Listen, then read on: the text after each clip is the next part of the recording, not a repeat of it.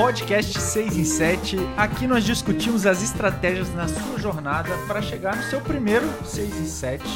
Isso é, 6 dígitos de faturamento em 7 dias.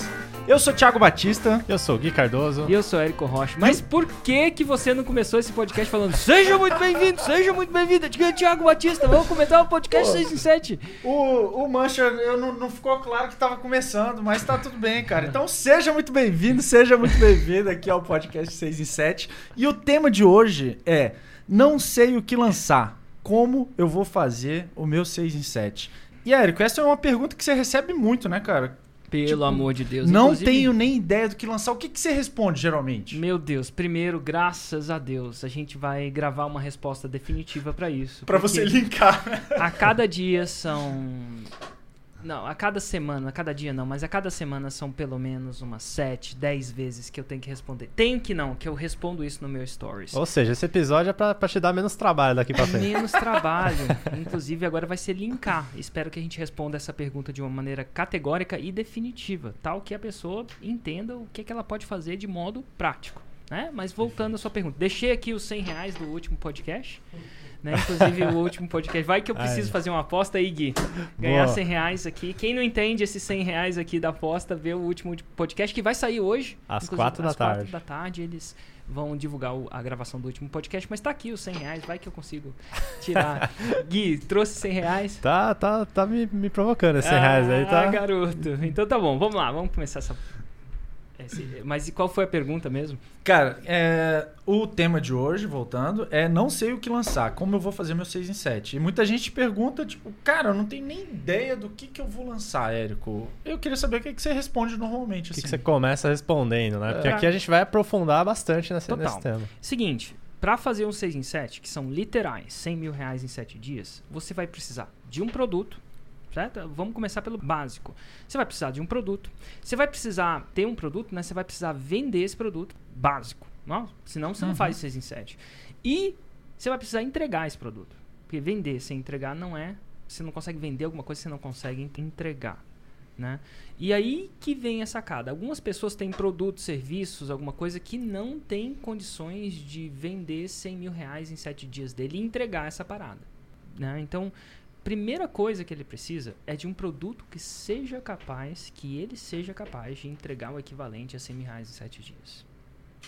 Agora, que tipo de produto eu recomendo? Dá para fazer isso com diferentes tipos de produto? Dá. Dá para fazer isso com diferentes tipos de serviço? Dá. Mas que produto eu recomendo para fazer isso? O produto é, inclusive vou nem falar qual é o produto, vou falar como é que eu descobri o produto. Boa. Como é que eu descobri o produto? Chegou uma hora na, na história da minha empresa que eu tinha um produto que dizia onde estavam os leilões de imóveis no Brasil. Né? Era uma base de dados onde a gente lia todos os jornais onde divulgava os leilões de imóveis e de alguma forma ou de outra a gente punha esses detalhes nessa base de dados e vendia uma assinatura para isso porque o cara que queria comprar imóvel em leilão eh, não necessitasse de assinar tantos jornais para saber onde os leilões iam acontecer. Era tipo um relatório Era ou um agregador de informação, né? Agregar informação. tipo um, um Google do... É, eu vendia tempo. Uma lista, lista dos leilões que saíam. Não sabe? era um- Tipo um Booking. Tipo um. Não, como é que chama aquele. ah, aquele, aquele negócio que compara preços? Ah, Ah, Buscapé. Buscapé. é tipo um buscapé dos leilões. Ah. Uma ferramenta de agregar informação que está desorganizada e organizar ela. Nada de, de errado com isso. Aí um dia eu tive a seguinte. E a gente, enfim, tava indo bem com isso e tal, aquela coisa toda. Hoje a empresa não existe, né? Porque hoje muitos, a maioria dos imóveis em leilão já são divulgados na internet. Antigamente era jornal que era mais difícil e tal.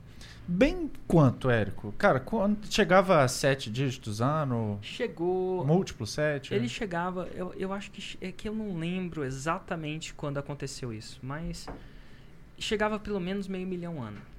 Entendi. Es- Esse negócio chegava pelo menos meio milhão ano. E a gente não tinha nem funcionário, era eu e o Hugo e o resto era tudo terceirizado. Me terceirizando meu primo. né? que, enfim. Mas aí o que, que aconteceu? Eu tive uma ideia. Eu pensei a seguinte coisa, e eu estou explicando isso para chegar qual é o tipo de produto ideal para você fazer um 6 em 7, desde que você, mesmo que você não saiba o que lançar. Né? E a gente vai entrar nessa, nessa parada. Mas eu pensei a seguinte coisa. Eu falei assim, cara, tem muita gente que poderia estar investindo em leilão, mas não investe. Né? Um cara que tem potencial. Por quê? Porque tem muita gente que quer comprar imóvel pela metade do preço. Em leilão não é incomum a possibilidade de comprar imóvel metade do preço. Você quer comprar imóvel? Se, se você pudesse comprar um imóvel legítimo pela metade do preço, você compraria, Uau, Thiago? claro. Sim, Gui. com certeza. Mancha.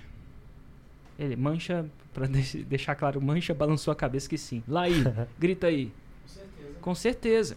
Mas a maioria das pessoas não sabiam da existência disso. Então, o que, que a gente pensou? Existem muitas pessoas que não conhecem um produto meu, né, que era de leilão de imóveis, e são potenciais clientes. Inclusive, isso é, na Masterclass do Fórmula de Lançamento eu explico que a maioria dos seus clientes e potenciais nem sabe que você existe. Nem sabe que a sua solução existe. No caso, a maioria das pessoas que querem comprar um imóvel, se eu fizer uma pergunta para 100 pessoas, é, provavelmente muitas delas vão falar, "E sim, eu quero comprar um imóvel ab- abaixo do valor de mercado, né, na 50%. Mas se eu perguntar, "Ô, você quer investir em leilão de imóvel? Eu acho que menos de 1% vai falar que sim. Então a gente pensou, por que que isso acontecia? Perguntei pro Hugo, vamos analisar fundamentalmente. Um, as pessoas não conhecem. Ou dois, elas conhecem e não sabem fazer. Ou três, elas conhecem e têm um pré-conceito. Né? Um conceito prévio negativo sobre aquilo. Ah, leilão de imóvel é uma coisa falcatrua, é uma coisa complicada, vou perder meu dinheiro. Máfia. É uma máfia, né? Eu acho que a gente fala muito desse negócio do poker, né? Eu conven- convenci, eu tava falando com dois amigos no final de semana É. sobre poker. Ah, tô começando a jogar poker e tal. A primeira coisa que eles falaram foi: "Nossa, é uma doença". Jogo de azar. fa- É. Inclusive as esposas deles falaram: Meu Deus, não, você não vai jogar. Inclusive, quase que ela falou assim: Você não vai andar com o Érico mais. É, não falou isso assim, nesse sentido, mas eu, eu, eu via um pré-conceito com poker. E eu entendo isso, né? É um pré-conceito. Do mesmo jeito que grandes esportes tiveram pré-conceito, o jiu-jitsu teve um pré-conceito. né? só cara que quer brigar na rua, os pit boys, né? Os pitbulls. da- Futebol também, né? Jogador de futebol profissional antigamente era considerado vagabundo. Hum. Então, nada de errado com poker, nada de errado com futebol, nada de errado com jiu-jitsu e nada de errado com o quê? Com Poker. leilão de imóveis. É. Muitas dessas pessoas não sabiam que, por exemplo, poker é quase um xadrez. É, pode ser quase um xadrez. É mais ainda que o xadrez, porque o xadrez, inteligência artificial já, já resolveu. Poker, nem inteligência artificial ainda consegue Ainda consegue bater, bater. o humano. Só né? em, tipo, é, modalidades muito mais básicas. Só se, ele, se a inteligência artificial estiver jogando com o Érico, né? Mas enfim. E, o que, e, e aí a gente pensou, nossa, que louco, né? Vamos criar, vamos educar as pessoas que sim, existem leilões de imóveis que são, uma, enfim, ruins, vamos dizer assim, negativos, mas existem muita oportunidade. Inclusive, a gente falava que leilão de imóvel é protegido pela lei. né? Então, lei é lei. Se você for lá e arrematar, nada te impede de arrematar aquela coisa. Então, assim, é, um- é muito louco. É que nem concurso público. Você vai lá e passa no concurso público. Você pode ser quem, quis, quem você for. Você está protegido por uma certa regulamentação, uma lei, e você vai tomar posse se assim for. São regras bem definidas. Uma coisa que o Brasil, em teoria, é bom é, é isso. São, quando tem regras bem definidas, a coisa acontece. Isso é, você passa o. você passa o, o, o sinal a uma velocidade mais alta, você vai pagar multa. É muito raro você não pagar multa. Então, é, o Brasil tem isso de exercer uma lei. Ele tem, ele, ele tem uma certa jurisprudência para isso, né? Uma certa, um certo passado. Mas aí a gente pensou assim: vamos fazer o seguinte, Hugo, vamos fazer um curso. Vamos fazer um curso para educar as pessoas sobre as vantagens de- dos leilões de imóveis e como executar isso. Como executar, né? Não só que é vantajoso, que existe a oportunidade, mas como você toma proveito da oportunidade. E aí a gente fez esse curso. E aí aconteceu uma coisa muito louca. Muito louca. A gente chama isso do nosso momento Viagra. Porque o Viagra, a gente fala disso, né? O Viagra foi descoberto pela Pfizer. Só que ele não foi descoberto pela Pfizer intencionalmente. Eles estavam pesquisando um, remédio, se não me engano, de contra arritmia cardíaca, alguma coisa do tipo, e descobriu que toda vez que eles davam o remédio para um carinha testar, o carinha voltava no outro dia pedindo mais. Não tem mais desse teste. E, porra, tá- e o cara ficava maluco, né? Ficava louco dentro da roupa. E aí ele falou assim, nossa, cara, é, a gente descobriu um remédio contra a impotência. E aquele problema da impotência era um problema muito maior do que o problema da arritmia cardíaca para os homens, não é não, Thiago? Não sei, eu tô, eu tô tranquilo. certo, certo. Mas enfim, e aí o que, que aconteceu? Eles fizeram muito mais dinheiro, bilhões e bilhões e bilhões. Aquele foi o produto mais rentável da Pfizer, discutivelmente, né? E o que, que aconteceu? Quando a gente lançou esse curso, a gente falou, a gente não pode dar de graça. Se a gente der de graça, a galera não vai fazer. Leilão de imóvel, apesar de ser lucrativo, é uma coisa complicada, difícil de aprender, assim como poker. Você, você aprende ele em 5 minutos, mas você demora uma vida inteira para masterizar. Aham. E eu achava que se eles não masterizassem, não fossem lá comprar um imóvel e tal, eles nunca iam comprar minha ferramenta depois. Então a gente cobrou caro. Se não, não sei se foi mil, se foi dois mil. Acho que foi 1.497. Porque todos os meus preços terminam em 7. Isso não tem nada de provado ou alguma coisa assim. É simplesmente o Érico termina tudo em 7. Até o 6 em 7. Que nem, as pessoas não fazem nem mais 6 em 7, fazem 6 em 5. Né? Os lançamentos são feitos em 5 dias, mas eu mantive o 6 em 7. Porque, pô, muito mais legal falar 7. Mas, ó, e aí o que, que aconteceu? A gente descobriu o nosso Viagra. Como assim um Viagra? Um produto que era muito mais rentável que o produto anterior. Por que, que ele é mais rentável? Então, o produto anterior era uma ferramenta. O produto seguinte era um curso. Por que, que ele era mais rentável? Porque o curso, ele apela também para quem não está procurando o produto. A ferramenta, se eu for vender uma ferramenta de, de leilão de imóveis, eu vou só. Quem já investe em leilão de imóveis vai comprar a ferramenta. Quem já tá aware para aquilo, né? Quem já está aware. Mas o curso, eu não chegava e falava, aprenda leilão de imóveis. Não, eu falava assim, quer aprender a comprar um imóvel pela metade do preço? Então ele apelava para um universo 100, 200, quiçá mil vezes maior. Basicamente, eu aumentei o mercado incrivelmente. Usei a fórmula de lançamento, lancei ele. E, então, primeiro, mais volume. Segundo, o custo de produção do curso era baixíssimo. Por quê? Tudo que você precisa é o quê? Um celular com uma câmera e alguém falando. No caso era meu irmão. Mais nada. Custo de uma ferramenta complicado. Quem tem negócio sabe disso. E o negócio era uma- é um software, mas enfim, o software também tem um custo. É programador, é, é- é- enfim, é um custo alto. Inclusive, a gente fez um podcast, um, uma da- dos episódios foi quanto custa pra fazer um 6 em 7. Total. Então dá uma olhada aí que a gente aprofunda bastante nesse, nesse Podcast também. número 4, né? Ixi, aí é difícil. 4 ou 5 por aí. 4 ou 5. Mas enfim, então assim, olha só, eu vendia mais um produto que tinha um custo menor, muito menor. A escalabilidade dele era brutal. Isso é, eu, eu produzir uma cópia ou produzir 5 mil cópias é a mesma coisa, uma vez que você filma. Eu distribuí uma senha, os 5 mil senhas para aquele acesso. É a mesma coisa uma vez filma, então é mais escalável, vende mais, tem um custo menor, isso é mais lucro. Era uma loucura. E aí vem a grande outra sacada. As pessoas estavam preparadas para pagar um preço altíssimo por ele. Por quê? Porque as pessoas se transformavam com o consumo daquele produto. Olha que louco. E quando eu falo transformar, não é uma experiência é, religiosa ou iluminada. Não, elas, elas eram uma pessoa antes e depois, classicamente. Quando você aprende, naquele caso, a comprar imóveis por 50% do preço, a sua vida tende a tomar uma direção. Ela não tende a melhorar, ela tende a tomar uma direção completamente diferente. E, e elas eram extremamente gratas. E porque a, a direção era completamente diferente, eu acho que o conhecimento ele pode mudar completamente sua vida. Ele não é melhorar sua vida, não é mudar. É uma pessoa que sabe fazer um 6 em 7, quando ela faz um 6 em 7, ela já não é uma pessoa pro resto da vida. Pro resto da vida. E por si só, então o conhecimento é transformativo. Ele é transformativo, não é melhorativo. Ele pode ser melhorativo, não existe essa palavra, né?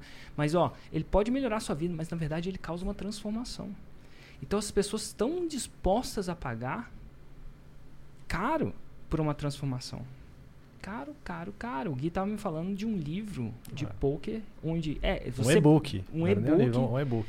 e aparente, eu não sei se ele existiu ou você realmente pagou. Eu paguei. Foi Você 4 paga- mil dólares. Você pagou 4 mil dólares por um E-book. de Poker. e ele ensinava Ensinava técnicas mais avançadas de poker para pessoas que jogavam valores de 400 dólares pra cima, assim. total.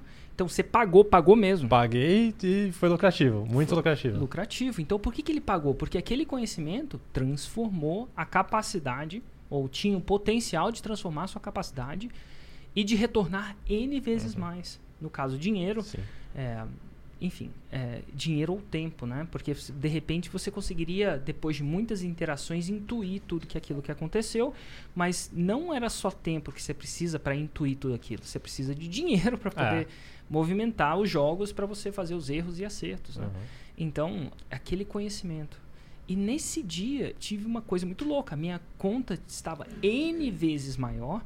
Eu, eu não lembro exatamente o ponto da virada, mas daquele meio milhão a gente começou a, faz, começou a tocar o 2 milhões e meio. E, gente, 2 milhões e meio por ano, para muita gente isso é muito. Para muita gente isso é pouco. Para mim era animal.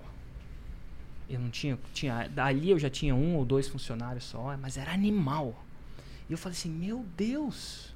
E o pior de tudo, ou melhor de tudo, é que depois de ter ganhado muito dinheiro com aquele curso, o que, que aconteceu com a minha ferramenta? Começou a vender muito mais. Porque ao educar pessoas sobre a oportunidade do, que o leilão de imóvel oferecia e, a opo, e, a- e o jeito de conseguir executar aquela oportunidade, porque uma coisa é você ver a oportunidade, outra coisa é você conseguir executar nela. Eu tinha acabado de descobrir uma coisa muito louca. E como efeito colateral, o serviço que eu não queria vender, não, não estava intencionalmente vendendo, né, vamos dizer assim, começou a explodir de vendas, naturalmente. Mais pessoas sabiam sobre é- leilão, mais pessoas precisavam da ferramenta. Você aumentou o seu próprio mercado. Logo, o que eu digo para as pessoas é: se você não sabe o que lançar, se você está construindo uma casa, e muita gente vem com fórmula de lançamento, com uma casa meio pronta ali, pede para a gente reformar a casa tal, que a casa consiga fazer um 6 em 7. Né? E a gente vai falar sobre isso em outros podcasts. Aqui a gente está falando, se você está do zero, eu aconselho você a criar um negócio onde você venda conhecimento. Literalmente venda conhecimento. Por quê? Escalável, é mais barato de produzir, muito barato. Você vai precisar de um, um celular, um laptop, tudo que você precisa de físico, nem lugar você precisa. Você pode fazer isso no meio da rua. Muitos dos meus vídeos foram feitos no meio da rua mesmo. Físico não precisa, é escalável, é lucrativo e você vai ter pessoas. É tipo assim, você pode cobrar caro, então você tem uma margem que te possibilita, enfim, crescer, respirar. E eu te digo uma coisa, você vai começar a encontrar pessoas na rua te agradecendo. Érico, ou fulano, meu Deus, obrigado. Minha vida era assim, olha só como é que é a minha vida agora. E é um sentimento muito louco de você poder estar transformando de uma forma positiva um, um certo um certo mercado, sendo um agente de transformação. Não só você né, transformando a sua vida, levando ela de A para B, sendo que B é bem diferente de A, como você pode estar fazendo isso para uma outra pessoa. Quando você estava no banco eh, precificando títulos de dívida pública, acontecia isso no- na rua, Érico? De jeito pessoas iam te agradecer que você precificou bem? Não, não. E eu vou te falar, esses agradecimentos são viciantes. E é uma das razões pelas quais eu ainda trabalho hoje.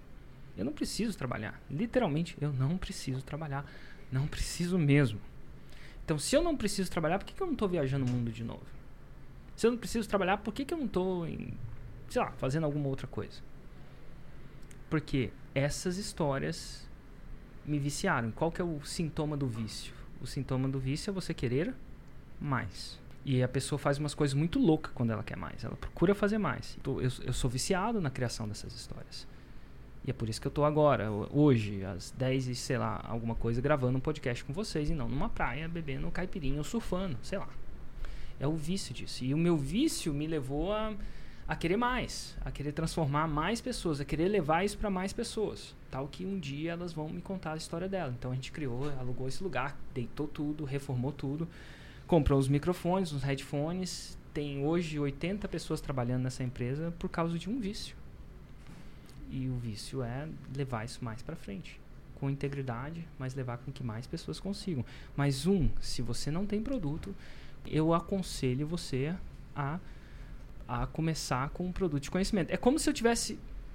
se- vamos supor que você não soubesse dirigir nada, né? E vamos supor que você quisesse ir longe. Eu te falaria: olha, se você quiser ir longe mais rápido, você tem que aprender a dirigir o quê? Um avião. Porque se você começar com a bicicleta, você nunca vai chegar lá. A escolha do veículo que você usa. Ah, pilotar um avião é é mais complicado do que um carro? Não sei, tá? Eu só sei que é mais. Você consegue tirar eu, acredito que você consegue tirar autorização para voar um avião antes de, de você conseguir com o carro, né? O limite de idade do avião é menor. Pelo menos lá fora era. Aqui no Brasil eu não sei. Mas você pode voar com menos idade do que que você pode dirigir lá fora, se não me engano. Mas o fato é o seguinte, se você investir tempo, você vai aprender a dirigir um avião? Vai. Eu dirigi, né? Pilotar um avião? Vai.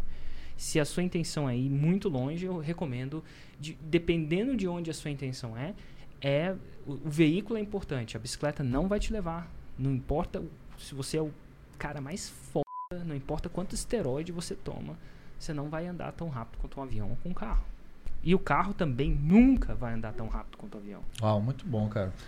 Pô, e Érico, e tem gente, cara, que é, já tem, talvez, é, uma autoridade na área, já tem uma luz, é, já sabe pelo menos o nicho que vai atuar e tal, mas não tem clareza de como é, achar o produto mesmo que, que vai é, botar para venda e tal.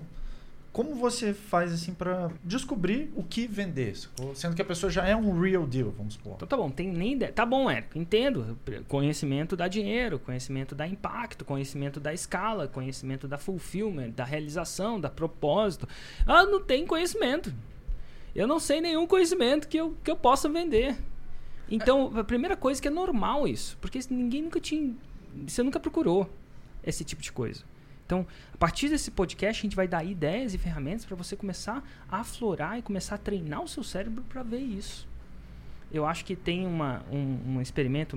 Quando minha esposa ficou grávida, parecia que toda mulher estava grávida. Não toda mulher, mas parecia que tinha, tinha muito mais mulher grávida. Não é que tinha muito mais mulher grávida estatisticamente. É que eu comecei a notar mais mulher grávida porque minha esposa estava grávida. Não sei se você já teve a, a- a- essa sensação de ter.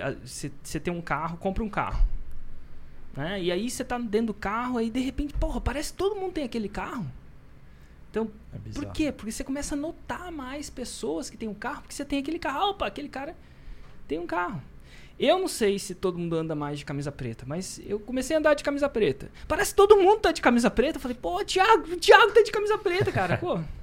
E não, eu não sei se estatisticamente é isso, mas o fato é o seguinte: o nosso cérebro, ele não é treinado para ver tudo. Ele é treinado para filtrar. E quando a gente filtra, quando a gente dá umas direções para ele, ele começa a ver oportunidades, né? Quando ele, né? Quando você seta intenções para ele, ele começa a ver oportunidades que estavam todo o tempo ali, mas não estavam sendo processadas, né? Que nem acontece com a mulher grávida, com o carro que todo mundo compra, com a camisa que você compra. Mulheres devem ter essa noção de vestido, de corte de cabelo, enfim, aquela coisa toda. Inclusive agora eu tô vendo que, que, que a Suzy tá com corte de cabelo da, da Paulinha, né? As duas têm o mesmo corte de cabelo. Mas enfim, o fato é o seguinte, é, então, como é que você vê? Primeiro é o seguinte, tem dois jeitos de você lançar um produto de conhecimento. Ou o produto de conhecimento é seu, né? Você tem um conhecimento, sei lá, o Gui sabe, de repente sabe jogar poker, sabe algumas coisas do poker que alguma comunidade, uma tribo do poker não sabe. Então esse é um é um tipo, você detém algum conhecimento que você acha que é relevante para algumas outras pessoas. Se essa é a sua situação, ótimo, você pode começar a lançar isso. Agora existe uma outra situação. Não, eu não detenho nenhum conhecimento agora. Não, quer dizer que você não detenha. Pode estar com efeito mulher grávida, né? Você não viu ainda. Pode isso pode acontecer mais para frente. Mas vamos supor que você acha que nesse momento você não detém. Nesse caso existem muitas pessoas que detêm esse conhecimento. Então, Érico, mesmo existem muitas pessoas com conhecimento que detêm? Sim. Então agora vamos para uma coisa prática. Então o que, que você vai fazer para descobrir 100, 200, quiçá 500 possibilidades que Uau. não foram lançadas? Então eu vou te dar um- uma tarefa, não vai ser fácil, mas vou te dar uma tarefa. Primeira coisa que você vai fazer é pegar o seu celular. Vai pegar o seu celular. Aí você entra no seu celular, desce, se você não tiver um aplicativo que chama Uber, baixa o aplicativo do Uber baixa o aplicativo. Aí você vai chamar um Uber. Você pode chamar o X ou pode chamar o Black, mas eu suponho que você chamar o X para isso não ficar muito caro, né? Enfim. E aí você vai digitar livraria. Aí você vai para onde você quer ir. E eu eu desafio você fazer isso hoje. Fazer isso hoje, não amanhã. Hoje significa quando você escutar esse podcast. Você vai di- digitar ou Livraria Cultura ou Saraiva. Você vai ver qual é a mais perto de você. E aí você vai digitar. Qual que você prefere? Gui. Pode ser a Saraiva. Saraiva. Gui prefere Saraiva. Então vamos. Cultura. Então, então, então tá bom. Ficou aqui um empate. Você digita uma das duas que você prefere mais. E aí você vai digitar. E aí você vai pegar esse Uber. Ele vai te entregar lá. Quando chegar lá perto, o cara vai falar pra mim: Olha aí, dá uns 5 estrelas aí, amigo. Beleza, aí você vai lá. Se for bom, dá uns 5 estrelas. Se for o Schumacher, né? Alguém quase foi assassinado Nossa um- senhora. pelo Schumacher no Uber aí. Depois é um. A gente conta essa história de novo. E você vai descer e vai entrar na livraria. Na livraria deve, eu estimo que devem ter de 500 a 3 mil livros lá.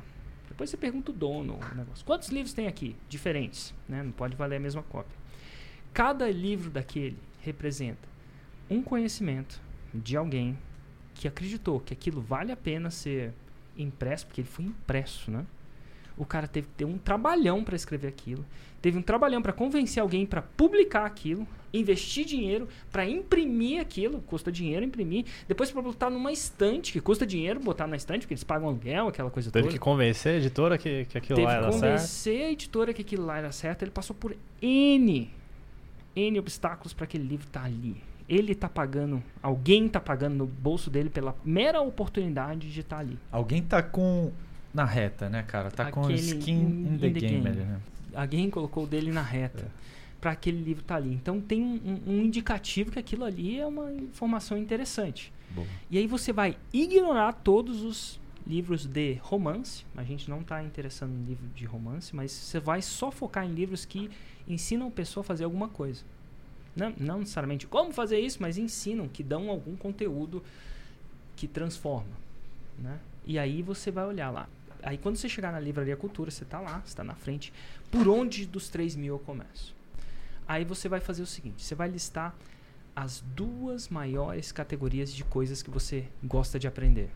Não importa o que. Ah, Eric, eu gosto de- Eu, por exemplo, adoro desenvolvimento pessoal. Certo? É, outra coisa que eu gosto muito de aprender, hoje estou aprendendo muito sobre poker. Estou lendo livros de poker. É, outro, Finanças. outro candidato, não, é, finanças Não é eu não estou lendo. Eu estou aprendendo, mas não estou lendo, eu estou consumindo pela internet. Mas está aí, finanças, eu estou consumindo pela internet. Qual a categoria de coisas que eu estou aprendendo hoje? Estou aprendendo o que mais? Jiu-jitsu. Jiu-jitsu. Eu estou aprendendo jiu-jitsu. Eu estou aprendendo crossfit. Eu estou aprendendo alta performance. Isso são naturalmente coisas que eu vou fazer. Se você trancar numa sala e me der um celular, eu vou tender a consumir conteúdos desse tipo. Você tá aprendendo crossfit, Eric? Você nunca me falou isso. Ah, nossa, impressionante. Cara, você devia tentar. Devia tentar. Mas assim, isso são minhas. Mas por que, que eu vou falar isso? É muito melhor você criar um negócio numa área que você gosta. E aí você escolhe duas dessas áreas. Só duas. Para começar a namorar com elas. E aí você vai procurar todos os livros. Vamos lá, pelo menos de 10 a 50 livros que você acredita que se você fosse o Matrix e conseguisse absorver aquele livro, ia te tornar uma pessoa melhor naquela área. Então vamos supor que seja desenvolvimento pessoal. Vou lá na- nos melhores vendidos, eu gosto dos melhores vendidos, né? Porque a prova social afeta a mim também. A gente pode gravar um, um podcast todo sobre prova social, mas enfim. Os mais vendidos quer dizer, se eles são mais vendidos, quer dizer que são mais recomendados. Se são mais recomendados, quer dizer que tem uma chance de ser bom. E aí eu vou lá e vou pegar aqueles livros. E aí, cara, eu vou descobrir vários temas daquele. Vamos lá, vamos supor que eu pegue 10. Não pegue 50 não, acho que eu, eu sou muito raiz nas coisas que eu faço. Pega 10. 10 é fácil, Gui. Você acha que você consegue achar 10 livros de desenvolvimento pessoal? Fácil. Por exemplo, né? É, e aí você vai descobrir pelo menos 10 tópicos que você pode lançar. Por que, que eu falo pelo menos 10 tópicos? Porque é o seguinte, as chances são que poucos daqueles autores já fizeram 6 em 7. As chances são que poucos daqueles autores sabem fazer 6 em 7. Eu sei, é muito raro alguém fazer 6 em 7. 6 em 7 é tipo de uma pessoa que está aqui agora escutando a gente. É raro, porque ele para ele aprender a fazer 6 em 7, que é a arte de construir foguetes, né, de, de lançar foguetes, não é arte de dirigir uma bicicleta, ou de andar de bicicleta, ou dirigir um carro. Poucos daqueles caras fizeram 6 em 7. E aí o que, que acontece? Cada uma daquelas pessoas que você pegou, cada um daqueles livros que você pegou na mão, são potenciais pessoas para você lançar. E no mundo de lançamento, se você sabe fazer um 6 em 7, tem muita gente que quer que você faça o 6 em 7 para elas. Como assim ela? Eu estou no business de ensinar as pessoas a pescar. Isso é o que faz meu coração cantar. Mas a maioria das pessoas não querem aprender a pescar. Elas querem comer o peixe, é, pescar o peixe e preparem para ela. Que elas querem, elas não querem nem o peixe direto, elas querem o peixe assado na frente delas. Então muita gente pode fazer isso. E não é incomum que aconteceu de muitas pessoas lançarem outros experts. Como, Érica? Ah, faz uma parceria 50-50. Eu não falo isso nem por é, um FII, nem por é, é, dinheiro, é, pela sociedade mesmo. É, tem até o exemplo do, do Ladeirinha, né, cara? Que não sei porquê ele tava procurando muita coisa sobre sexualidade na internet e tal. e aí ele, cara, é, acho que foi Segundo a parte, ele, não era ele, né? Foi, foi um amigo, foi um amigo. Foi um amigo, ou foi uma amiga da parte, né? É, que falou, cara, pô, tem a Kátia Damasceno, não sei o quê. E aí ele começou, ficou no pé dela uma semana. Tem a história dele aí no YouTube, depois procura aí. Érico Rocha, Leandro Ladeira. Enfim, e aí começou uma, uma parceria que está aí até hoje, deu muito certo. Total. Então ele lança a Kátia Damasceno. Né? Ele, ele é o cara ao lado da Kátia Damasceno. Eu quase falei, ele é o cara por trás da Kátia Não, ele é o cara ao lado do negócio. E eles têm uma sociedade. Ela entra com expertise, ele aprende, ele entra com todo o marketing digital. A, a Kátia não, ela quer focar no que ela quer focar, né? Ela quer focar na, em aprimorar a arte dela. E o Ladeirinha quer focar só no marketing. Funciona muito bem. Então, dali já sai N. Hoje você tem N possibilidades. N possibilidades. Isso foi só num exercício de provavelmente isso vai demorar uma hora e meia, duas horas, até você ir no Uber, pegar os livros, decidir e acontecer. Mas esse é só uma das possibilidades.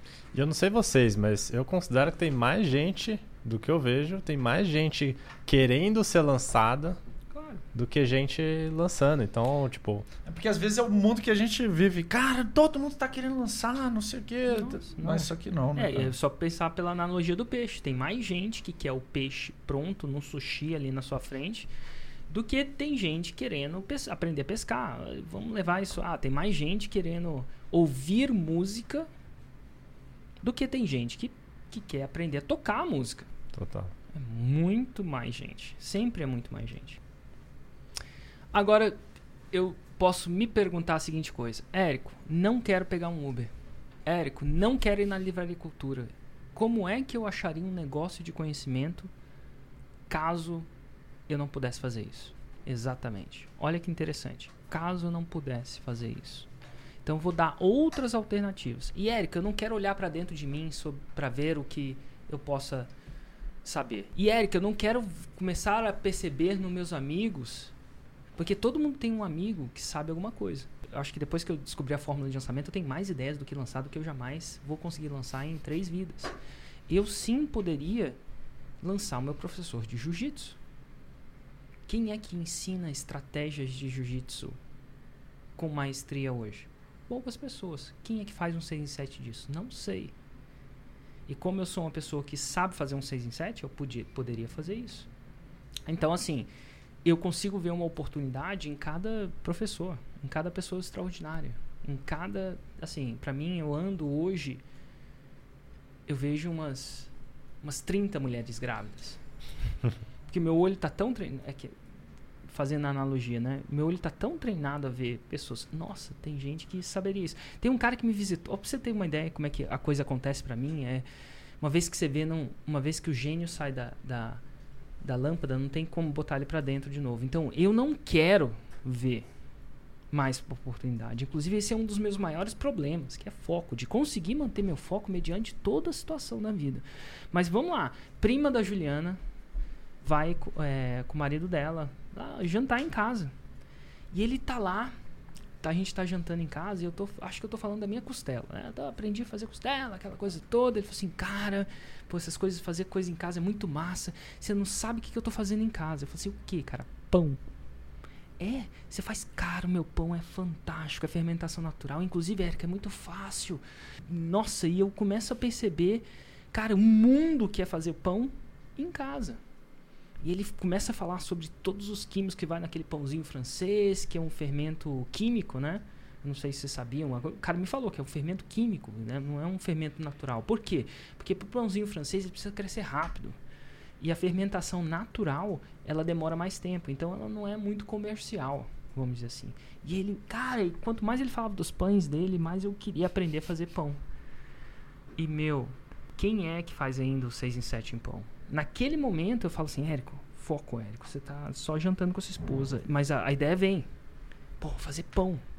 Tem um cara que fez o 6 e 7 ensinando a fazer cerveja. Tem outro que ensinou não a fazer cerveja, e sim, a gente entrevistou ele Exatamente. na última Masterclass e ensinou a fazer um business de cerveja. Porque Micro cervejaria ganhar dinheiro, né? Micro cervejaria ganhar dinheiro. Mas o tempo inteiro eu tô com isso na cabeça, eu não consigo parar o meu cérebro de quanto. Então assim, imagina que eu não posso ir na livraria cultura, imagina que eu sou proibido de ver oportunidades em skills, de habilidades de meu, meus amigos. Como é se isso não não fosse permitido, eu não pudesse ver isso, eu tinha que calar o meu cérebro. Como é que eu acharia oportunidades? A grande sacada é achar oportunidades fora do Brasil. E para isso você vai precisar falar inglês. Porque existem fora do Brasil N sites que vendem o quê? Conhecimento. Um exemplo deles é Udemy. Né? O Udemy é um site que vende curso, conhecimento. E aí, lá dentro tem quantos cursos? Vocês já, foi, vocês já entraram Nossa, no... Nossa, muito, muito, muito. Vamos lá, vamos falar, vamos tentar quantificar trocentos. É mais de 10? Cara, mais de um milhão eu chutaria. Um mais... milhão de produtos Nossa. eu chutaria. Eu, eu chutaria, é, é, um milhão é foda. Tá? É, Mas enfim, se tem mais de. tem falar, mais de 100 mil, certeza. Tem mais de 100 mil. então aí, a gente tem, basicamente, resumindo, tem uma pancada de curso lá. Basta você entrar lá e ver todos os cursos que as pessoas tendem a comprar. É muito louco isso. E aí você vê, e isso vai demandar você saber um pouco de inglês para entrar num ah, site. Eu acho que o Demi tem português também. Tem português também? Tem, Fechou. Tem. E lá, e eu não tô falando para você ir lá e copiar um curso não, mas lá vai começar a abrir a cabeça sobre quantas pessoas compram curso. Sabe por que, que as pessoas estão comprando curso? Porque a educação tá quebrada, gente. O, a educação formal, se a gente pergunta para alguém, olha que louco, se a gente dá um vou tentar, se a gente dá um telefone para alguém, né? Se eu, se eu pego trago como é que eu vou dizer? Como é que eu vou, se, se eu pego o meu se eu pego alguém de 1980, tá? 1980 e trago para o futuro e apresento esse iPhone para ele. Uau. Ele vai falar assim: Uau, que massa! Enfim, eu não só consigo falar com as pessoas, mas eu consigo calcular, eu consigo pegar um carro, eu consigo pegar um Uber, eu consigo comprar, eu consigo. Nossa, comunicar é o mínimo que a gente pode fazer nesse telefone. Nossa, meu Deus! Isso é uma coisa alienígena, é uma coisa fantástica. Se a pessoa é o Tiago Batista, fala, cara, cara, cara, cara, cara, é, cara. Enfim, ele vai ficar assim, maravilhado com isso aqui. Se eu pego essa mesma pessoa de 1980 e falo assim, cara, vou te levar numa escola. Ele, o máximo que ele vai falar é assim, ah, o quadro não é mais negro, né? É branco. Não, no meu filho é branco, o quadro é branco. Não, não sei. É, é branco. É. é isso. Porque parece igual. Então a nossa educação não evoluiu tanto quanto as outras coisas. A gente continua educando como, como eu fui educado, talvez, como você que foi educado. A gente não evoluiu a educação. Então, só que a internet possibilita você educar as pessoas. E eu não estou falando de educação formal, de medicina, algumas coisas têm que ser formais mesmo e tal, mas tem muita coisa que você consegue educar com resultado.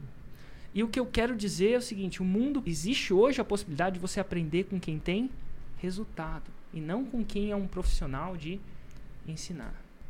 Discutivelmente, não tem nada de errado com professores. Nossa, eu contrato professores, muito bem.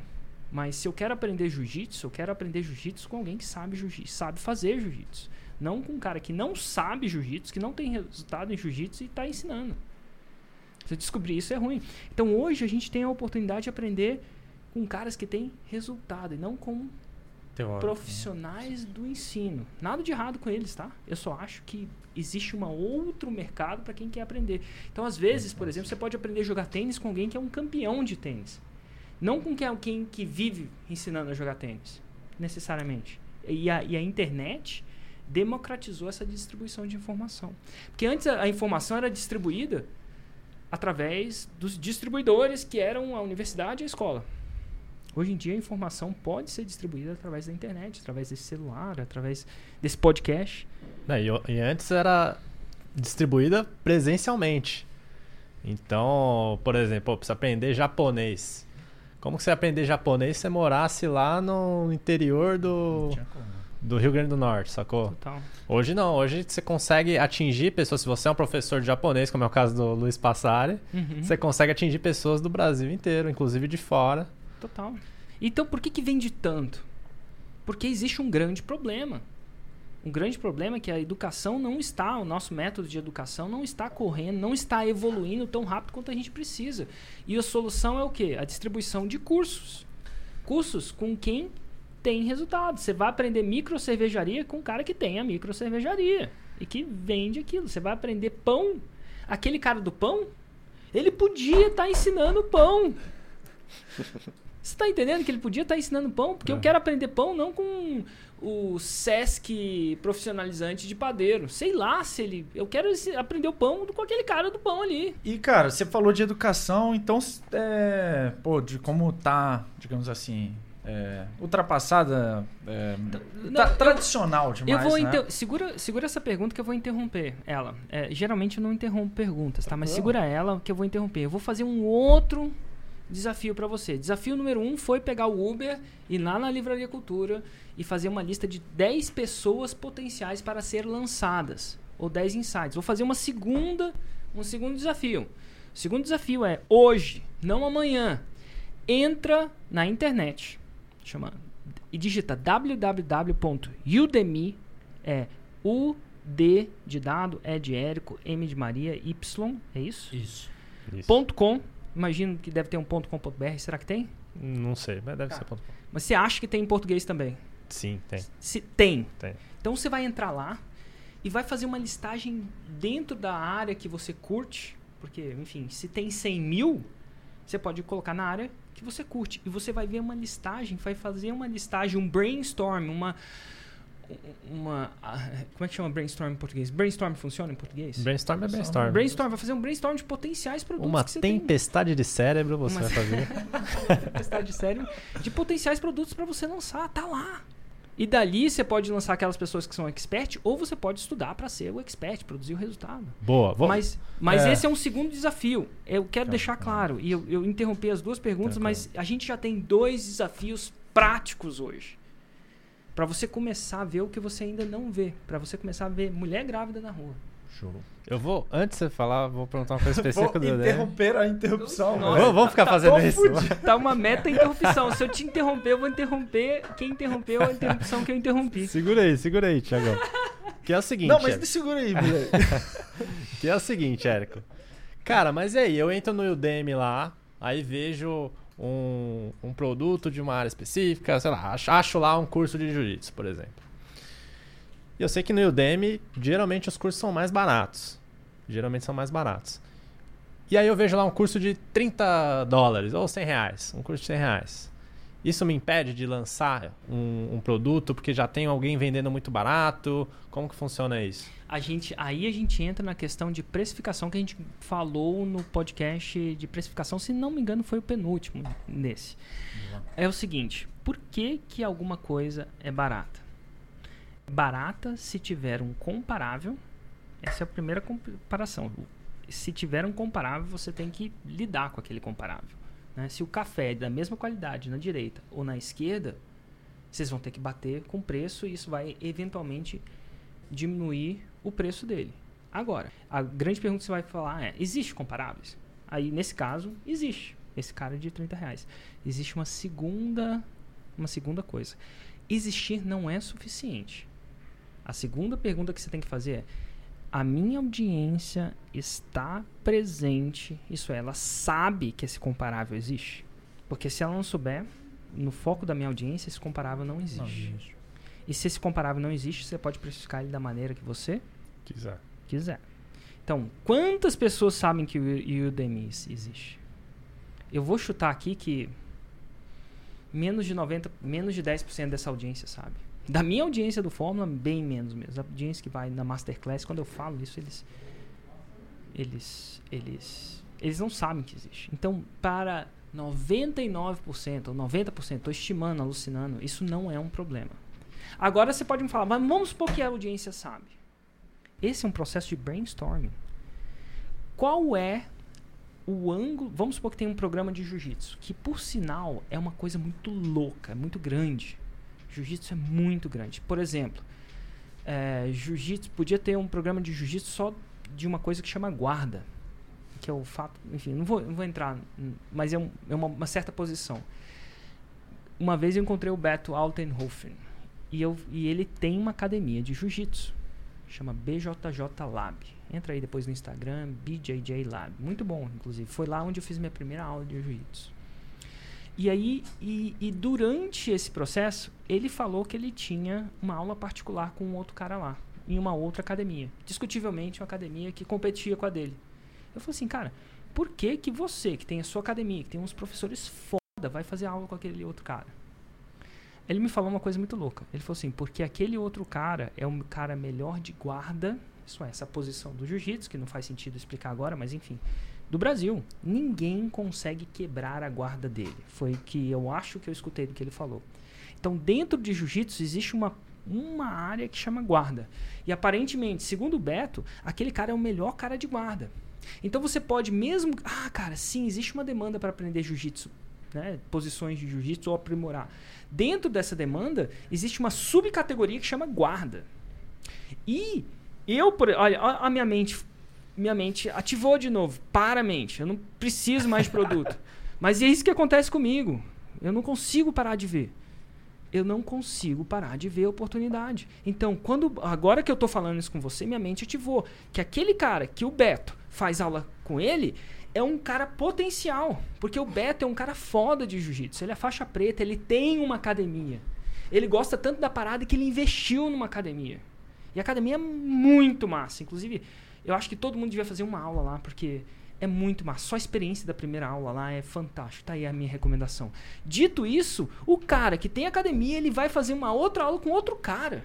Então quer dizer, alerta, sinal de fumaça. Esse cara sabe alguma coisa que outras pessoas potencialmente não sabem. E vamos supor, e a gente acha que professor de jiu-jitsu sabe fazer 6 em 7? De forma. É muito. Difícil. Se tiver um, é raro. Porque não é isso que foi ensinado para ele. Então, tá aí. Então, se você ainda vê um produto, então é possível um produto de, de jiu-jitsu custar 30 e um produto de guarda, que é um subset daquele produto, é, custar 2 mil? Sim, é possível. Boa. Cara, mas é, tá indo um pouco pra uma linha de. Deixa eu te interromper, então. tá indo pra uma linha assim de. Pô, você falou de pessoas extraordinárias, pão, do cara que é o maior cara de guarda do Brasil, não sei cara, o quê. O pão. Pão é... do cara. Não, pera aí. Pão do cara aí. que. Pô... Pera aí. Não, pera não, aí. Tá, de pessoas extraordinárias. Uhum. O, o, o seu familiar, que é um monstro no pão. Aí tem o cara que é, tem a melhor guarda do Brasil. Ó, só para deixar claro, ele não é um monstro no pão. Ele é muito melhor no pão que eu. Entendi. Ele é. não vive de pão, inclusive então, ele era... é um executivo. Exatamente. Era isso que eu queria perguntar, cara. É, o quão importante é, é, você ser real deal daquilo? Quando que você é, cara, tá, se sente. Como fazer para quem não se sente tão apto a chegar e, e, e, lançar alguma coisa por, sei lá, uma é. síndrome do impostor, alguma coisa nesse sentido? Ó, se você não acha que o seu pão é bom, não lança o seu pão acha alguém que faz um pão da hora e lança ele. É um pão da hora, não é o, o melhor top das galáxias, uma pessoa extraordinária, um pão extraordinário. É, extraordinário é, uma, é, um conceito relativo, né? A gente. Exatamente. Nenhum produto, a gente chama. Eu falei isso no podcast passado, que inclusive foi ontem, alguma coisa do tipo. Não existe nenhum produto terminado. O produto nunca acaba. Ele é abandonado pelo criador. Pelo criador para de. Ele abandona ele. Não, ele não fala, está pronto, ele abandonou. Então, assim, é um pão que você acha. É um pão da hora. para mim, é um pão que a maioria das pessoas deviam aprender a fazer. Então, assim, é isso que eu falo. Agora, ele é expert de pão? Não. Ele simplesmente é um cara extremamente inteligente, curioso e que curte pão. E começou a fazer pão. E aí, depois de fazer várias vezes, errar várias vezes, agora ele sabe fazer bem. E massa de. Sabe o que, que é? Olha, olha que. Lembra de nichar e subnichar? Vou falar um subnicho. Minha cabeça veio de novo. Olha, olha aquilo. Para. Eu não preciso mais ideias. Mas o dele era pão. Fazer pão para quem não tem tempo de fazer pão. Porque qual que é o problema? Se você tem tempo de fazer pão, pô, você passa maior tempo fazer. Só que ele é um executivo, ele é um pai, ele tem três filhos, ele é uma pessoa muito religiosa, então ele tem as suas funções religiosas e tal, aquela coisa toda. Então ele não Não pode ser o pão que o diabo amassou, então. não né? pode ser o pão que o diabo amassou, não. Mas, ó, ele não tem tempo. Então, ele desenvolveu não só o método de fazer o pão, isso eu tô... Eu não sei nem se ele sabe disso, mas ele desenvolveu o método de fazer o pão no tempo que ele tem, sendo um executivo grande de uma empresa grande e sendo um pai bom e uma pessoa com os compromissos religiosos que ele tem, né, espirituais ou religiosos e aquilo que acontece. Olha só, fazer pão é fácil, fazer pão sem tempo é mais Uhum. e, as- e- e lembra, quando você vende um curso, você não vende um curso, você vende tempo. Você economiza tempo, e tempo vale dinheiro. Ou seja, nesse exemplo aí, a pessoa que quer fazer pão, quer fazer o pão tem tempo, eh, ela vai preferir ele do que, às vezes, o cara melhor do mundo em pão. Total. Porque atende a- os objetivos dela. Total, porque às vezes o cara melhor do mundo em pão faz um pão que demanda um, Ah. um ativo que ele não tem, que é tempo. E partindo, cara, voltando aqui da- das interrupções, é, você falou de educação e tal. Cara, você considera que o homeschooling, que está sendo regularizado agora aqui pela ministra e tal, é um nicho quente, então, cara, para suprir uma demanda de uma educação tão defasada, assim, tão tradicional? Eu não sei, eu não tenho uma opinião muito formada sobre o homeschooling, não. Eu acho muito massa os pais de hoje em dia terem a opção de, de educarem seus filhos do jeito que eles quiserem. Eu acredito que antigamente, por exemplo, se eu tirar o meu filho da escola hoje, né? E, e eu viajar o mundo educando ele de uma maneira que eu, pai, acho que deve ser feita, eu estou cometendo um crime no Brasil. Eu estiver residente no Brasil, eu estou cometendo um crime. E eu acho que as pessoas fizeram, criminalizaram isso para que, as- que os pais não forçassem os filhos a trabalhar muito cedo e forçassem ele para a escola. Então, eu acho que a intenção foi, foi, foi boa, mas eu queria, como pai, ter a habilidade de educar meu filho como eu quiser, sem sofrer uma possível processo criminal por isso. Era uma época totalmente diferente, É. né? Total. E tá tudo bem. Então, eu sou a favor do homeschooling. Eu sou muito a favor do homeschooling. Eu não sei se ele é necessariamente a resposta ou não. É, Eu- mas tem- eu acho que mais do que uma educação formal, Aham. educação de certificados, eu acho que o futuro vai querer educação de pessoas que aprendem a fazer uma coisa. É tipo. é, educações focadas em pessoas que têm um determinado resultado. Eu acho que é um outro nicho que está acontecendo. Quero aprender poker? Vou aprender com quem joga poker. Não com o Instituto Brasileiro de. Não, eu vou aprender com quem joga poker. Quero aprender a programar um computador? Vou aprender com os programadores mais Bom. Quero aprender finanças? Vou aprender com os caras que investem dinheiro. Investem muito do seu dinheiro e fazem dinheiro. Eu, é o que eu quero. Existe uma- um novo mercado que é aprender com aquele que tem resultado. E não com aquele que. Aquele que é um profissional do ensino, necessariamente. Eu acho que tem duas mercados. Eu acho que é importante isso. É importante entender isso. Contudo, a internet possibilitou esse segundo mercado que eu acho que é massa.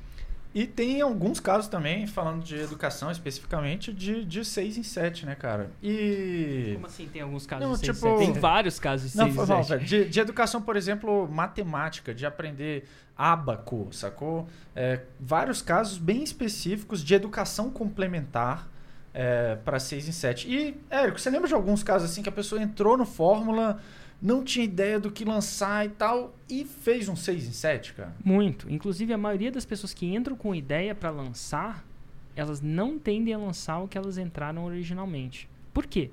Porque, de novo, uma pessoa antes de entrar no Fórmula, eu vou falar assim, antes de eu engravidar, né? Eu não engravidei, minha esposa engravidou. Mas antes de eu engravidar, minha visão era X. Quando ela engravidou, minha visão passou a ser Y. Quando meu filho nasceu, minha visão passou a ser Z. Eu vejo coisas hoje que eu não via quando eu não tinha filho, porque meu cérebro não estava treinado, estava treinado para ignorar tal coisa. E eu acredito que quando o cara entra no Fórmula e entende os mecanismos para você lançar e começa a ser exposto a isso, ele começa a ver um mundo onde ele nunca viu. Eu costumo dizer que é a síndrome da caverna. Isso é uma história de, se não me engano, Platão. Platão foi, eu acho que foi Platão. Platão conta essa parábola que tinham os homens é, dentro da caverna. E eles não saíam da caverna por algum motivo ou outro. Acho que achavam que lá fora era perigoso e por muito por gerações moraram dentro da caverna. Eles só conseguiam imaginar o mundo lá fora da caverna pela perspectiva de dentro da caverna, que era tipo um vulto lá, Sombra. sombra, vulto. E era aquilo. E aí, um dia, um, um dos caretas lá saíram da caverna, segundo Platão. Saiu da caverna e falou: Uau, que mundo! Eu consigo entender muitas coisas que eu não conseguia ver. E aí ele ficou maravilhado, entrou dentro da caverna. Só que o que, que era o problema? Ele não conseguia nem explicar o que tinha fora da caverna para quem estava dentro da caverna. Ele não tinha nem como explicar. Era tão diferente, tão transformador, que por mais que ele explicasse, ele não tinha como. As pessoas não entendiam. A tal ponto que ele falou assim: Meu, vocês têm que sair fora da caverna. E tem algumas coisas que é muito complicado explicar com linguagem verbal. né? explica para mim o gosto de um chocolate. Complicadíssimo. Explica para mim. Tem algumas coisas que são complicadas. E eu acredito que o fórmula de lançamento, as pessoas que não entraram nesse mundo de venda de conhecimento, elas ainda estão na caverna. E eu faço o possível para explicar de uma maneira verbal o que é aquilo para elas. Por mais que eu, que eu tente explicar, nunca vai ser a mesma. a- eu nunca vou conseguir a o mesmo resultado quando comparado ao fato delas saírem da caverna. Isso é entrar, sair do onde elas estão vendo agora, ou de onde, enfim, elas foram receberam informação de, de onde elas acreditam que é possível, que não é possível, para fora da caverna, que é no fórmula de lançamento, principalmente no fórmula de lançamento ao vivo, que acontece em dezembro, só para alunos. Então, por mais que eu queira explicar, eu não vou conseguir. E eu vou continuar tentando. E é isso que eu faço com o Masterclass, é isso que eu faço com esse podcast, é isso que eu faço com os conteúdos, é isso que eu faço com o Desconstruindo. Mas eu sei que é uma, uma tarefa, vamos dizer assim, com boa intenção, porém impossível de atingir a perfeição. Não tem jeito. Do mesmo jeito que, por mais que eu queira explicar com palavras o que é comer um chocolate para quem nunca comeu, é muito difícil. O mais que eu consiga explicar por palavras o que é morder uma pimenta por alguém que nunca consumiu esse tipo de coisa é muito difícil. Por mais que é difícil explicar o que é nadar para alguém que nunca caiu na água. É difícil. Eu posso tentar, mas depois de tentar, a pessoa vai sair daquela experiência com uma, uma riqueza sensorial muito maior. E sem essa riqueza sensorial não dá. É difícil. Então, mesmo as pessoas que entram lá. O cara da cerveja é um bom exemplo, é o Luiz. É, se não- Luiz é, Gustavo. Luiz Gustavo, LG. Ele chegou e falou assim: Cara, eu entrei na Fórmula porque eu queria lançar um produto de contabilidade. Mas depois eu comecei a ver tudo que era possível. Pô, dá pra ganhar dinheiro com cerveja. Eu, pô, cerveja é muito mais massa que contabilidade. Aí se convir, né? Cerveja é melhor que contabilidade, pelo menos pra mim. Eu falei, pô, vou, vou E ele fez um 6 e 7 no nicho de cerveja. Micro cervejaria. Que é mais massa que simplesmente cervejaria. E eu não tenho como ver isso. Eu não tenho como é, dar essa ideia pra ele. Porque tem muita informação. Vai saber que um contador gosta tanto de cerveja assim. É, vai saber que sabe tanto de cerveja assim. Tem muita informação que não tem como eu saber. Então, o melhor jeito de você descobrir um produto para você lançar é sair da caverna. Hashtag, então, desse episódio. Hashtag sai da caverna. sai da Comenta caverna. aí a hashtag aí desse episódio. Se fez sentido pra você. É, é, tem que sair da caverna. Não tem jeito. E é verdade, cara. Comigo foi a mesma coisa. Eu, eu conheci o Fórmula porque o, o Goff tinha uma ideia de fazer um, um produto lá que eu falei, "Ca- caraca, esse negócio não vai dar certo, não. E aí. Qual foi? Era. Qual produto que era? Cara, é- era mais ou menos ser uma, uma área de membros que a pessoa pagar uma, uma mensalidade e acompanhar a rotina dele, uma parada assim. Só. E eu via falei, puta, essa ideia não, não é tão boa, não. Mas eu, eu persisti. Porque, cara, no começo, a ideia, você vai mudar a ideia no meio do, no meio do caminho. É, é muito normal isso acontecer. Não é o ponto fundamental para você ter um negócio de sucesso, você já começar com a ideia pronta, é, sensacional. Como foi que você, pô, você começou com a ideia do software, depois mudou pro, pra ideia do curso para leilões, depois agora mudou pro, pro, pro. Agora não, né? Faz tempo já. Depois mudou pro, pro fórum de lançamento. Então, assim. Agora É. implementamos o Insider, que é uma mentoria. Perfeito. Então isso ia surgir se você tivesse ficado é, só em casa sem fazer nada, sem ir para a prática, estudar é, o, o próprio método? Não ia. Então, então realmente, cara, é, não é o mais importante você começar com a ideia pronta. Não. Inclusive, até uma pergunta que eu quero te fazer, Érico. O que, que você acha pior? A pessoa não ter ideia do que lançar ou ela ter uma ideia ruim que ela nem sabe que é ruim? Na sua opinião, o que, que é pior? A gente tá falando aqui de como ter ideia, ideias boas, né? Mas e se minha ideia é, é ruim eu não sei? E se a minha ideia é ruim, eu não sei. Ou como saber se minha ideia é ruim, velho? É, tem alguma forma de você falar, cara, Ah, aí sim. tem como você saber que essa ideia não deveria nem lançar? Eu acho que tem, sim. Qual então que é é? o seguinte, é primeiro que não é perguntando para sua audiência. Opa, fala mais. Então tá bom, a maioria das pessoas acreditam que ah, vou saber se minha ideia é boa ou não num contexto de 6 em 7. Perguntando para minha audiência. Por que, que isso é ruim? Lembra lá no começo que eu falei que o 6 em 7, ele tem mais tração, existem mais volumes de pessoas, daquelas pessoas que ainda não sabem que precisam do seu produto? Então se eu perguntasse na época, de novo, quem quer investir em leilão? Ninguém ia levantar a mão. Porque ele nem sabia que quer investir em leilão. Então, rodar uma pesquisa numa audiência antes, tomar isso como uma medição de tração do produto é ruim. Porque, segundo o que a gente ensina, a gente ensina a vender um produto para quem ainda não sabe que precisa do produto ainda. Mas, pô, se ele não sabe que precisa do produto ainda, como ele vai falar numa pesquisa que ele quer? Então, o único jeito de você saber se um produto é bom ou não é seguir o processo da fórmula é seguir o processo da forma. Primeiro você vai criar uma audiência baseada na transformação e não no produto. É muito louco isso. Cara, o que é transformação? Nossa, aí agora a gente está entrando muito a fundo e muito técnico, mas vamos entrar. O que, é criar uma, uma audiência baseada na transformação e não no produto? Você cria uma audiência baseada no que eles querem, não como eles querem. Por exemplo, eu criei uma audiência baseada na transformação do leilão de imóvel. O que, que era a transformação? Eles queriam, quando eu perguntei para vocês, vocês queriam comprar imóvel pela metade do preço. Nunca, não é nem um leilão que eles querem. Eles não querem... falei nem leilão, o leilão é o veículo. Exato. Então não crio audiência baseada no veículo e crio audiência baseada na transformação. Érico, como é que eu crio uma audiência baseada na transformação? Vamos entrar a fundo aqui. Primeiro você quer, aque- você, você faz uma lista, você, você imagina um cliente ideal, né? Sei lá, um cliente ideal, o Zezinho, que vai. E aí eu, eu faço uma lista daquilo que ele quer e quais são as principais dores dele. Então eu sei que ele quer comprar um imóvel abaixo do valor de mercado. Qual que seria a principal dor? Não sei onde começar ou que tipo de imóvel eu compro. Onde, onde eu encontro esses imóveis? Como eu executo a compra? Qual- quais são os principais erros das pessoas que fazem isso? Quais são os principais acertos? Por aí vai. Então você faz uma lista das, dos- das coisas que ele quer e dos principais problemas que ele tem, as principais dúvidas mesmo. E aí você começa a divulgar conteúdo baseado na transformação nisso. O conteúdo vai atrair essa pessoa. Cara, quem não quer. Pô, se, se uma pessoa não quer comprar imóvel, hoje em dia eu não quero comprar imóvel. Não quero mais, tá? Nem que for pela metade do preço eu quero. Eu. Não quero. Porque eu tô E de numa- graça, cara. é complicado, mas eu não quero. Por que, que eu não quero? Porque hoje em dia eu tô cada vez. Eu, Érico, tô vivendo uma vida mais minimalista. Então tô, de, tô querendo focar cada vez mais nos meus negócios. Então hoje, por exemplo, imóvel, por mais que seja abaixo do valor de mercado, depois você tem que alugar, depois você tem que reformar, vai exigir um pouco do meu tempo. Nem que seja meu tempo gerenciando o tempo de alguém que vai fazer isso. E eu não quero mais isso. Então hoje em dia eu invisto em ação.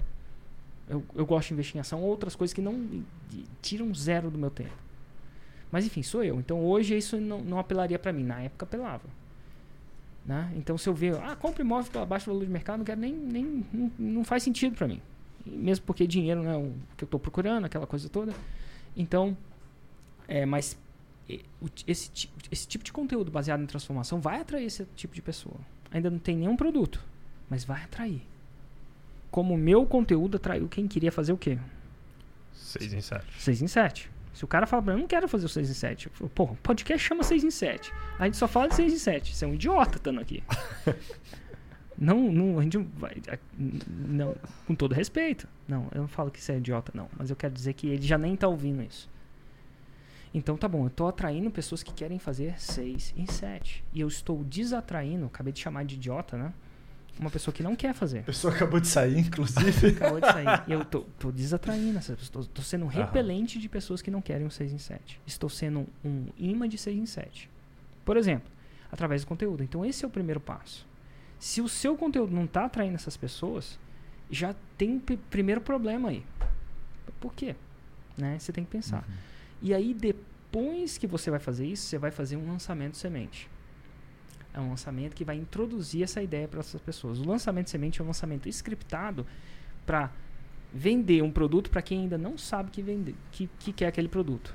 Então, para você aprender a vender para alguém que não sabe o que quer, existe uma técnica. Do mesmo jeito, para você dar uma chave de braço em alguém, no jiu-jitsu, existe uma série de movimentos que você tem que completar para executar o objetivo final, que é a imobilização daquela pessoa. Então, o lançamento semente tem. Então, você vai executar ele. E você vai querer quantas vendas nele? Uma. Porque uma vez que você passa por aquela uma venda, você vai para a próxima. Agora, se você não executar uma venda nela, você vai se perguntar: é um problema da audiência? Geralmente é um ou outro. Um problema da audiência ou da oferta? Da execução da oferta. Ah, pô, por melhor que seja a execução da oferta num curso de churrasco, se a audiência for de veganos ou vegetarianos, não vai vender. Uhum. Não tem, é difícil. Não tem como. Então, é, o problema é da audiência ou é da oferta? Geralmente é um ou é outro. Então, se a audiência não é um problema e a oferta não é um problema, de repente as pessoas não querem aquilo. Uau. E assim Bom- que eu testaria. Esse é testando na vida real. Boa.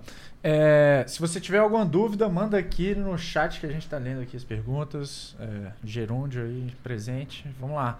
Paulo Gonçalves acabou de mandar. Bom dia. Como lançar algo que todos querem de graça? Gramática ou desenho, por exemplo? Todo mundo quer em tudo de graça. Eu também queria o livro do Gui de graça. Querer não é poder. Eu também queria minhas aulas de jiu-jitsu de graça. Você não queria almoçar de graça, não, mancha? Asa Gaúcha. Você não queria essa. Você não queria essa câmera. Vamos lá, vamos no asa de graça. Então, assim. Não tem nada de errado com as pessoas querendo de graça, mas querer não é poder. Inclusive tem casos de 6 e 7, acho que 7 dígitos em desenho, inclusive. né? Não, é, 6 e 7 mensais. Ah, ah. O exemplo, um exemplo cabal, né? Uma prova cabal. Digita aí, Ivan Querino, Érico Rocha, você vai ver um estudo de caso. Digita, digita Charles Lavesco, Érico Rocha no YouTube, você vai ver um outro estudo de caso, né, do Charles. Todos eles ensinaram a desenhar. E acredite ou não, todo mundo que pagou queria de graça. Então, querer não tem nada a ver com, com poder. Tem outras perguntas rápidas aqui, Érico. Claro. É, Rafael Oliveira. Érico, eu consigo fazer 6 em 7 trabalhando com um produto ou serviço que seja uma assinatura mensal? Sim, já foi É, feito. Renan. Foi Renan rápido. Vinícius. Já foi vezes. Ah, várias não, mas vezes, são várias, algumas várias rápidas várias vezes. É, consegue fazer um 6 em 7 com um produto digital relativamente barato? Sim. Sim, já foi feito 7 em 7. A gente comentou sobre isso Múltiplo. do- no episódio da precificação. No episódio múltiplos. Então já foi É, um lançamento fiz, onde fez múltiplo mais mais de 7 dígitos em 7 dias. E na verdade foi ci- na verdade foi 4 dias. Com produto de 99 reais. E pra muita gente isso é muito, pra muita gente isso é pouco, mas enfim, tá aí. Juliana Barbosa. Quem não tem noção de como criar um site ou de programação, tem como fazer um 6 e 7? Sim, é só seguir o passo a passo. Inclusive, site é, é, é, um- é uma das coisas que não é mais necessária hoje em dia para fazer um 6 em 7. E nem programação. Nada. Não é necessário. Do mesmo jeito que não é necessário saber tecnologia para tirar essa foto, eu não necessário eu saber eletrônica para mexer com esse celular. Eu simplesmente preciso, preciso mexer. Também não é necessário saber de site ou programação para fazer um 6 em 7. Boa. Aí, a última Não pergunta... mais, né? Já foi. Na minha época Ah, era. verdade. A última pergunta aqui dessa bateria, Victor Faria perguntou: é, como oferecer é, o lançamento, na verdade, uma parceria para um expert? Boa pergunta. Como oferecer uma parceria para um expert? A gente podia fazer um Um podcast sobre Pode- isso. podcast sobre. É, podia fazer, mas vamos, vamos, tentar, vamos tentar entender como eu ofereceria uma parceria para um, pra um expert. Eu simplesmente, eu, Érico, isso sou eu, eu chegaria para ele e fal- falaria a seguinte coisa: Você conhece o Érico Rocha? Já ouviu falar sobre 100 mil reais em 7 dias? Eu perguntaria isso para ele. O que eu faria? Ah, nunca ouvi falar. Então, eu acredito que seu conteúdo vale 100 mil reais em 7 dias. Então, o que eu faria? Eu traria esse expert para uma masterclass do Érico. Tá? Eu iria. Então, se eu gostaria de saber como isso é possível, e traria ele para a masterclass do Érico. Assistiria ou ao vivo lá no Rio de Janeiro, que vai ser agora, ou online. Assistiria do lado dele. Depois da masterclass, ele vai, ele vai ver N resultados de pessoas que fizeram 6 em 7. N. E aí eu faria uma segunda pergunta. Você quer aprender a fazer 6 em 7? Você quer o- aprender a pescar? Ou você quer o peixe assado? Eu estou disposto a pescar, fazer o serviço, pescar o peixe, cortar o peixe, botar num pedaço de arroz e te dar ele assado, não, se dar um sushi para você. É uma coisa que te interessa? É. Então eu vou fazer o seguinte, vou te propor uma oferta irresistível. Eu vou fazer isso pela primeira vez para você de graça. Basicamente, de graça, sem cobrar nada. Porque quando você não tem reputação, você tem que fazer uma oferta irresistível. Inclusive, tá aí um podcast de oferta irresistível Boa. só oferta irresistível. Mas vamos lá. Tem que ser uma coisa que não seja irresistível. Eu vou ter todo o custo, eu vou fazer tudo de graça pra você. É, de graça, de graça. E depois, se você tiver continuar, a gente, a gente vê um deal. E o deal, que depois que você faz de graça, e isso é uma boa, uma boa, ele curte o processo, é criar uma empresa e fazer isso a 50, 50%. É isso que eu faria. Mas assim, é muito difícil de você convencer um expert da possibilidade do 6 em 7. Assim, no gogó. Por que, que é difícil? Porque eu já tentei fazer. Demanda tempo. Não faz parte da realidade dele. Só isso, né, mostrar pra pessoa. A pessoa acha que é muito bom demais pra ser verdade. Então ela tem É. que ver muitos gatilhos só pra acreditar que aquilo é possível. Mas uma vez que ela acredita que aquela- aquilo é possível, ela tem que fazer uma pergunta. Eu quero fazer sozinho. Se ele quiser fazer sozinho, vai lá e faz. Você quer aprender a pescar, vai lá aprender a pescar.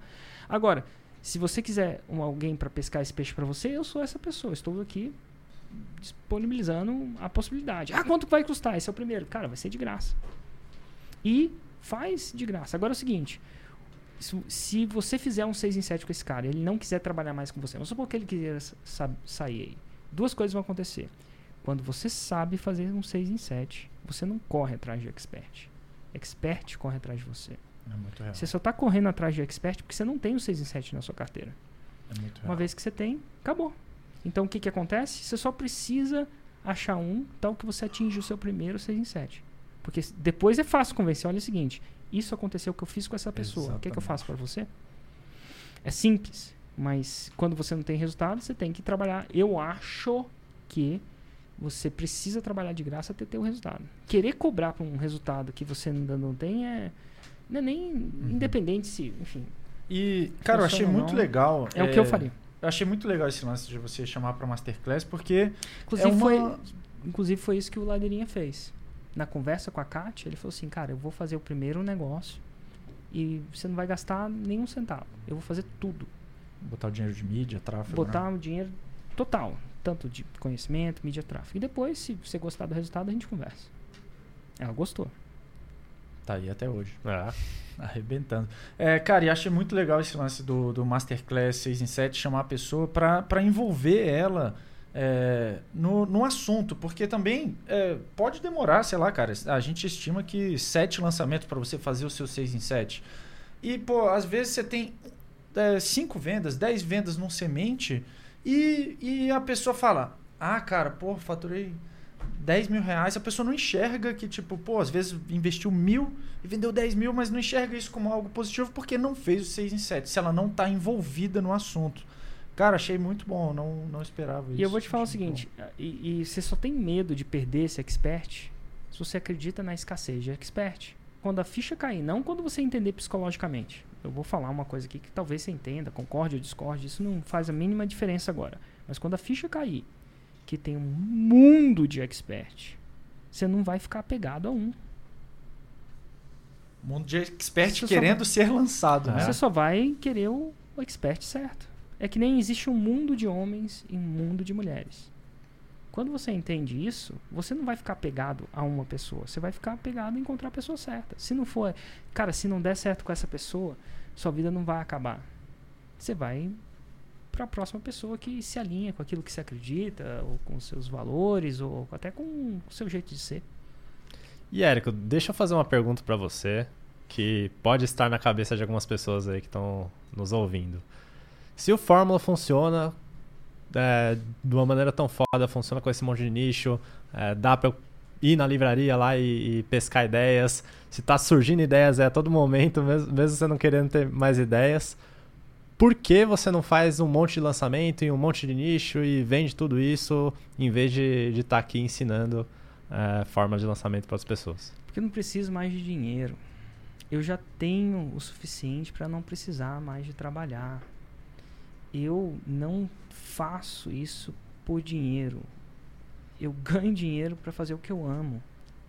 Então, assim, se eu tivesse um objetivo mais é, financeiro, de ter mais dinheiro do que eu já tenho, é, eu sim, essa era uma oportunidade. Talvez eu nunca dividiria a fórmula. Talvez eu lançasse um sistema de franquias da fórmula e pegasse um, uma porcentagem, ensinasse isso para algumas pessoas e pegasse uma porcentagem do negócio delas. Talvez isso de ia fazer lançamento. de cada lançamento. Discutivelmente isso ia fazer mais dinheiro. Mas o meu projeto, de novo, que faz meu coração cantar, é, é ensinar. É, é, ensinar a pescar. Então, várias pessoas grandes do mercado vêm, Érico, te pago milhões para você fazer meu lançamento. E como dinheiro já não é um problema para mim, eu não que eu não ganhe dinheiro fazendo isso. Não que você não goste de ganhar dinheiro. Ganho também, muito. Né? A gente falou quanto que eu ganhei de dinheiro. Mas eu, eu acho que eu podia estar ganhando muito mais. Mas o meu projeto, eu não faço isso para ganhar dinheiro. Eu ganho dinheiro para ter a chance de fazer isso. Pô, de fazer esse, é um projeto educacional. Por que, que eu gosto disso? Porque eu, que eu, pô, eu faço porque é o que faz meu coração cantar. E fazer só por dinheiro não adianta. Tipo, dinheiro por dinheiro, se fosse para ganhar dinheiro, eu estaria gastando meu dinheiro. Eu estaria em um lugar, em algum lugar do mundo gastando ele. E eu descobri que hoje eu prefiro fazer isso, esse projeto educacional, mais do que ficar viajando. Viajando. E ó, eu viajei. Anos. Foram dois anos que você ficou. Assim. Pelo menos. Depende de como você conta, né? Porque às vezes tem umas pausas assim muito loucas, mas pelo menos. Então, assim. É... Eu só voltei pro Brasil faz dois anos. É muito louco isso, né? Mais ou menos, dois ou três. Mas, ó, o que eu quero dizer é o seguinte: eu faço isso porque isso é massa. Porque é um projeto massa. E, inclusive, é o seguinte: digo para vocês o dia que você ganhar o dinheiro suficiente para você suprir as suas necessidades básicas, o que quer que seja, para algumas pessoas é uma Ferrari, para outras pessoas não é uma Ferrari, mas não importa. Você vai começar a fazer o que você está afim de fazer, os projetos que você está afim de fazer. E esse é o projeto que eu estou afim de fazer. Pelo menos no momento, é pô, que me faz acordar cedo. Muito bom, cara. Inclusive, não, você não descobriu sozinho que você queria começar a ensinar marketing, né? Conta um pouco. É, quem Verdade. descobriu isso para mim foi minha esposa. A minha esposa um dia virou para mim, eu, eu tava no Proleilões, na época fazia um bom dinheiro, e o Hugo tava cuidando dele, e eu falei assim, nossa, agora eu posso fazer outro projeto. Eu fiquei entediado, morava na beira da praia, fiquei entediado, falei assim, nossa, eu preciso de um outro projeto. É engraçado, né? Porque eu imaginava que eu queria fazer isso tudo para morar na beira da praia sem fazer nada, né? Surfando. Depois de seis meses na parada, eu falei, meu Deus. Eu acho que alguém que já fez, que espera muito por umas férias, e aí vive essas férias que ele tanto esperou. E às vezes, pô, é umas férias longas assim, de um mês. Chega uma hora e fala assim, nossa, já deu, né? Virou tortura. Chega uma hora que parece que é tão bom voltar para casa. Eu não sei se você já teve essa impressão alguma vez. Às vezes é muito bom voltar para casa. Eu falei, meu Deus, eu preciso fazer um projeto. Acabou, tá bom de férias, né? Foi bom e tal. E aí a minha esposa falou assim: É, eu sei o que, que você tem que lançar nessa próxima negócio. Você tem que falar de marketing digital e de lançamento. Falei assim, por quê? Porque você falou, Pô, você não para de falar nisso. você fala disso com todo mundo. Com o porteiro, com a aeromoça, com a mulher do hotel, com as pessoas na rua, com meu pai, com a minha mãe, com a empregada, com seus irmãos. Por que você não fala isso para quem quer ouvir? e foi, foi um momento bem iluminado, assim. Falei assim, uau, é verdade, eu amo falar nisso. Eu não consigo nem parar de falar nisso, nem quando eu não preciso falar nisso pessoas falam, ah, você fala isso pra ganhar dinheiro. Eu falo assim, não, eu falaria disso. Quando eu não ganhava dinheiro com isso, eu falaria, eu falava isso. Cara, muito bom. Cara, Érico, beleza, já entendi que é produto de informação, ensinar esse tipo de coisa, mas e aí? E sobre o formato? Cara, é, eu faço primeiro, para começar, um e-book, um programa, um programa com acompanhamento, mentoria. Tipo, qual é a melhor forma de começar? A melhor forma de começar é começar. É, é, muito louco, né? É a mesma coisa que você me perguntar assim, Érico, como é que eu construo uma casa? Eu começo pelo telhado, telhado de cerâmica ou telhado de amianto, se é que existe isso ainda? Telhado de é, reto ou telhado. Não, você não começa aí. Você começa muito antes. Então parece que você precisa se preocupar sobre o formato agora. E eu vou falar, se você está preocupando com o formato agora, não preocupa. Você tem que preocupar com a base. Érico, qual é a base? Volta lá atrás, assiste esse podcast e veja que a base é a criação de audiência. A criação de audiência baseada em quê? Na transformação. Para você atingir um cliente em potencial. Se você preocupar com o formato do produto agora, que eu podia até responder essa pergunta no sentido, é eu começar a devagar sobre o telhado de uma casa se você não sabe nem construir um alicerce. Uhum. Então, volta e preocupa com a audiência. Érico, agora eu tenho uma audiência. Elas me seguem Aí você não vai nem preocupar com o produto. Olha que louco, tem um outro estágio. Você vai preocupar com o lançamento. É muito louco isso. Dá para preocupar com o lançamento sem ter o produto? Sim. Inclusive eu ensino a fazer isso. Inclusive eu acho que é melhor fazer isso. E aí você vai aprender lançamento. Onde você aprende lançamento, por exemplo, na fórmula de lançamento. Né? Ou com os meus conteúdos gratuitos, alguma coisa do tipo. Érico, agora sei fazer um lançamento. Aí agora é hora de preocupar com o produto.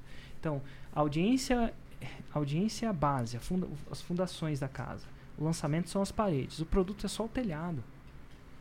Então, a resposta é: Érico, que tipo de produto eu devo fazer? A resposta é: você deve parar de pensar nisso e preocupar em fazer primeiro a base, que é audiência, depois lançamento.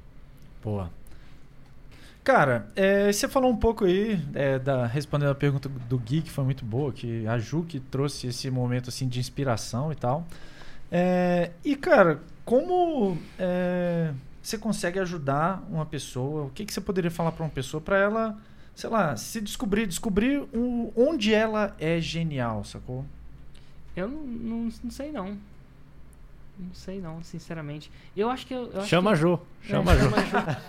eu acho que você, eu acho que eu, eu não acredito que exista eu, eu não eu não conheço um método para isso. Deve ter algumas pessoas que que têm um método para isso Inclusive, por si só é um produto. Descobrir sua genialidade. Devia até vender esse produto. Lança esse produto se você sabe fazer isso. Mas uma coisa é certa. O que a Ju falou podia ter passado batido. Olha que louco. A Ju falou: ensina sobre marketing digital.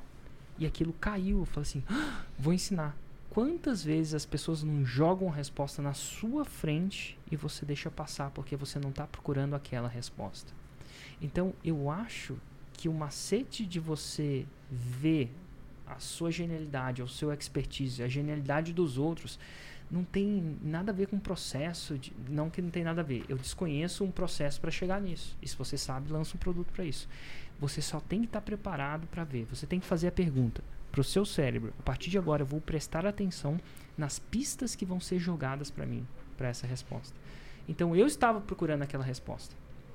Cara. Por isso que aquela resposta ela foi dada.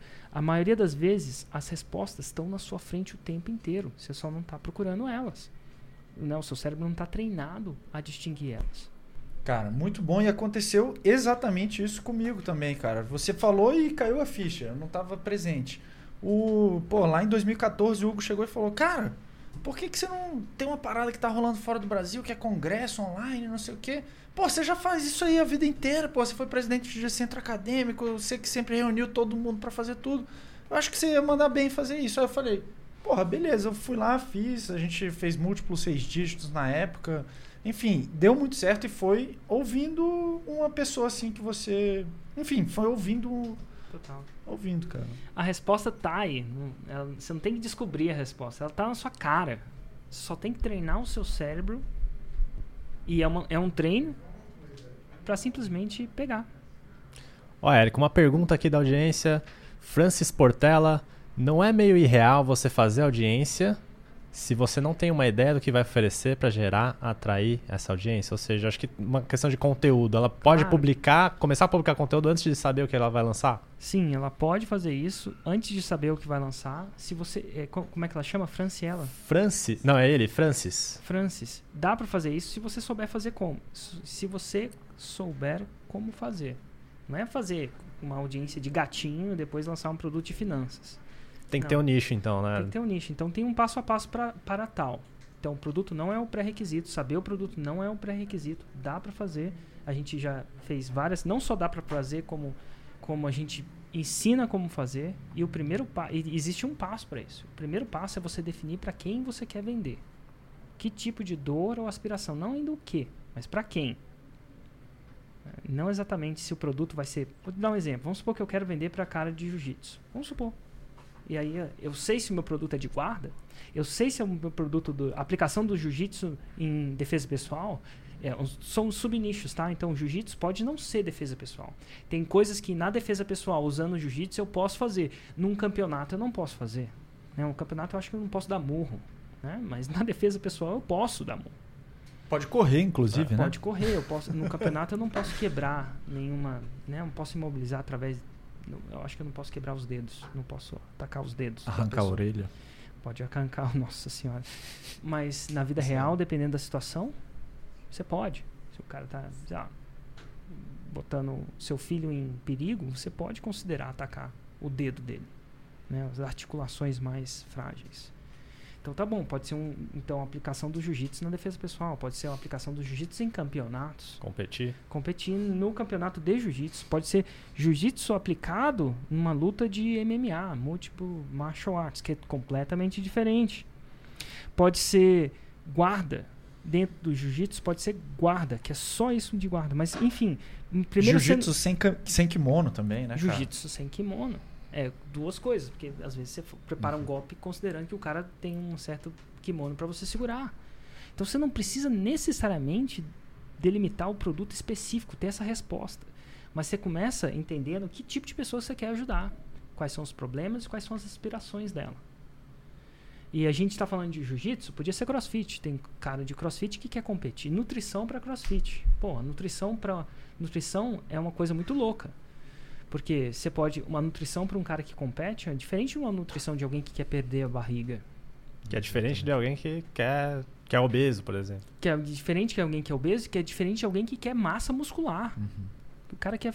E que é diferente de alguém que quer massa muscular sem gordura. Né? Você vê um levantador de peso, né? de peso olímpico, aqueles caras que levantam, eles não se importam de ser fortes e gordos, né? Gordos no sentido com alto teor de gordura. Não se importa, porque o objetivo dele é levantar aquela massa o mais alto possível. Não é ter uma barriga de tanquinho. O levantador de peso não tem uma barriga de tanquinho. Diferente de bodybuilding, né? Por é exemplo. diferente de bodybuilder, que tem que ganhar massa, mas tem que, ir a cer- até certo ponto da competição, estar é, sem um teor de gordura, estar magro, né? Magro no sentido de um teor de gordura médio. Uhum. Então, tudo isso é diferente. Você não precisa necessariamente saber exatamente isso na hora de construir. Não necessariamente. Mas você precisa, você precisa limitar quem você quer ajudar, de modo geral, para começar. É, e, e um E- caminho pra descobrir isso é justamente começando a fazer conteúdo. Exatamente. É Porque aí você vai tendo um feedback, você vai estar em contato com a audiência. Então, E esse contato com a audiência vai alimentar o seu cérebro de uma maneira que se o seu cérebro estiver preparado ao ler os comentários, ele vai alimentar o seu cérebro, cérebro de uma maneira incrível. Você vai criar inputs que não eram possíveis para tomar decisões que não eram possíveis de ser tomadas sem aquele determinado input. Boa. E- exemplo, gente, não tem como você cair na água e sair nadando. Ninguém faz isso. Você cai na água, tem certo input para o seu sistema motor e físico.